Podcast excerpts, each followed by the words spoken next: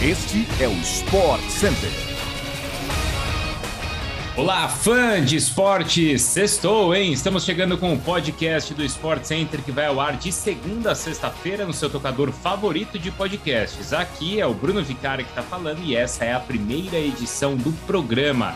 Nesta sexta-feira, você sabe, a gente tem um episódio extra sempre no período da tarde e dou boas-vindas também para minha companheira Gláucia Santiago. Tudo bem, Gláucia? Tudo bem, Bruno. Beijo para você, beijo para quem está nos acompanhando aqui no podcast e também no Sport Center pela ESPN e no Star Plus, hein?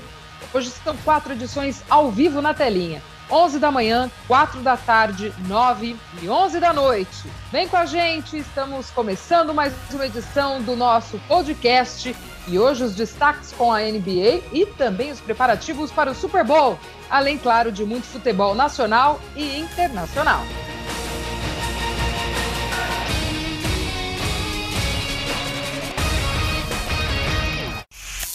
O São Paulo venceu o Santo André na última quarta-feira por 1 a 0, primeira vitória no ano. Após a partida, críticas feitas por Rogério Ceni à estrutura do clube tomaram o noticiário. Pois é, o Ceni afirmou que sempre cobrará melhorias de todos os departamentos e não descartou é, atritos para tanto, né? Ele citou que a piscina, olha só, quando ele chegou, estava sem água. Isso quando ele chegou no clube também criticou o departamento médico, dizendo que tem jogador em recuperação indo embora a 1h45 da tarde, além de afirmar que as suas cobranças podem sim incomodar. Segundo a apuração do nosso repórter Eduardo Afonso, o incômodo de Sene não passa somente pela estrutura mas sim por uma economia feita pela antiga gestão de Leco no horário de trabalho no departamento médico. O treinador gostaria de ter profissionais disponíveis por mais tempo para que os jogadores se recuperem mais rápido. Aí na entrevista coletiva, o Ceni lembrou que trabalhou em três períodos quando estava lesionado no São Paulo para voltar a campo o mais rápido possível. O atual presidente do Tricolor, Júlio Casares, também veio a público ontem em seu Instagram para falar sobre o tema. Casares exaltou o comprometimento de Ceni, comentou sobre a falta de acomodação e conforto dos dirigentes tricolores e ressaltou o trabalho intenso em prol do clube. Olha, Bruno, a vitória já era boa para dar uma acalmada nos ânimos em qualquer pressão que houvesse para cima do Rogério. Pelo que eu vi aí, o repercute dessa fala dele foi boa junto aos torcedores, hein? O pessoal gostou que o Rogério andou expondo algumas coisas de bastidor. Pois é, dos torce... por parte dos torcedores, sem dúvida, né, Glaucio? Mas também a gente fica pensando, se não sai aquele gol do Marquinhos no final do jogo, no finalzinho já nos acréscimos, é.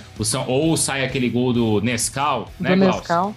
Pois é. Aí, o que, que ia acontecer? O São Paulo ia empatar o jogo, o Ceni seria vaiado e talvez ele não pusesse o dedo na ferida como colocou depois da vitória. Ou se pusesse, iam achar que era desculpa dele, né, Glaucio? É, pois é. Ia ficar numa desculpa esse discurso do Rogério, mas o futebol é assim, né, Bruno? Os três pontos vieram e aí o pessoal gostou até do discurso trazendo tudo isso à tona. Mas ah, as reclamações a bola são justas. Nescau, são justas, não são, Glaucio? São justas, é claro. Você tem que ter estrutura, né, Bruno? A gente sabe o quanto que é a falta de estrutura ou um bastidor que não está organizado acaba refletindo em campo. Então, eu acho que o Rogério coloca justamente isso também para trazer essa questão mesmo, né? Como exigir de cam em campo se também falta alguma coisa fora dele. A NBA teve o seu último dia de trocas ontem e o mercado agora está fechado para transferências. Uma negociação de última hora que deu uma agitada na liga aconteceu entre o Philadelphia 76ers e o Brooklyn Nets. Os times fecharam um acordo ontem pela troca do astro James Harden por Ben Simons. Agora, o Barba se juntará a Joe Embiid no Sixers enquanto Simons finalmente deixa o time da Filadélfia e se une a Curry Irving e Kevin Durant nos Nets. É, além dos Simons, Seth Curry e André Drummond também foram enviados aos Nets, além das duas escolhas de primeira rodada do draft. Essa é a segunda troca de time do James Harden em duas temporadas consecutivas. Em 2021, ele deixou os Rockets rumo aos Nets. Ben Simons não estava em uma boa situação no Sixers. Primeira escolha do draft de 2016, o australiano foi selecionado para o All-Star três vezes no time de Philly, mas se envolveu em uma briga com a equipe após o final da última temporada. Simons não jogou uma partida sequer em 21 e 22 e pediu para ser trocado. Falando em basquete, hoje tem o Mundial de Clubes da FIBA com o Brasil em quadra. O Flamengo enfrenta o Lakeland Magic, time da J-League, é, na NBA, tá? Às 12 horas. A semifinal terá transmissão ao vivo pela ESPN no Star Plus e define o primeiro classificado à final, que vai acontecer no próximo domingo. O Manchester United ainda busca um novo treinador, já que Ralf Rangnick segue como interino até o final da temporada. Segundo informações do jornal Daily Mail, esse nome pode vir do campeonato francês. Maurício Pochettino, que sofre críticas no PSG. É, que movimentação, hein, Glaucio? De acordo com o jornal, o nome do técnico argentino ganhou força no elenco dos Red Devils e é aprovado pelos jogadores que esperam que a negociação aconteça. O grande concorrente do Pochettino é o Eric Ten Hag do Ajax. O United ainda deve esperar para definir um novo técnico, porque vai trocar também o seu CEO em março. No entanto, a diretoria teria interesse de definir o contrato antes do fim da temporada por conta de planejamento. Pochettino, por enquanto, segue no PSG, que enfrenta o Rennes hoje pelo Campeonato Francês. O jogo começa às 5 horas da tarde, tá? Claro, com aquela transmissão ao vivo pela ESPN lá no Star Plus.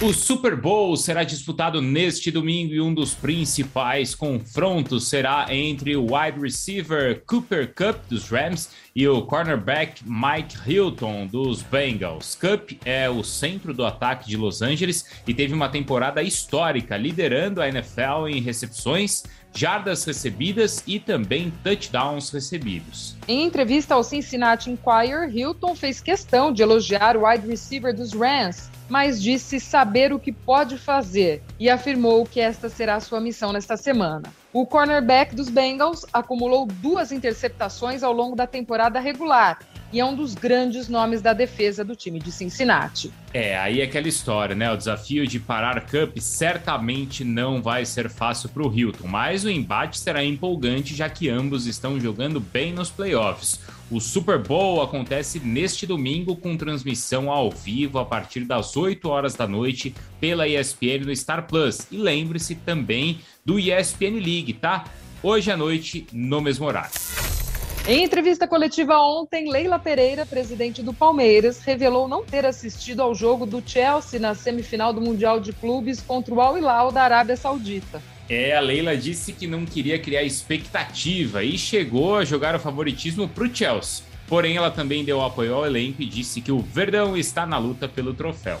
Além disso, na mesma entrevista coletiva, a dirigente do Palmeiras afirmou que não se abala com as críticas que recebeu no início da gestão e valorizou o fato de ser a presidente de um dos maiores clubes do mundo. O Palmeiras enfrenta o Chelsea amanhã, em sábado, a uma e meia da tarde, na decisão do Mundial Interclubes de Abu Dhabi. Assim que o jogo acabar, é o seguinte, tá? Tem, claro, a programação esportiva da ESPN com todos os destaques desta decisão do Mundial. Será que vai dar pro Palmeiras? É isso, pessoal. Chegamos então ao fim de mais um podcast do Sport Center, a primeira edição desta sexta-feira. A gente volta hoje à tarde, tá? Tem aquela edição extra com todos os destaques esportivos do final de semana. Um grande beijo para você, tá bom, Glaucio? Beijo, Bruno. Sempre bom estar contigo. Um beijo para todo mundo que nos acompanha. A gente se vê por aí. Até a próxima.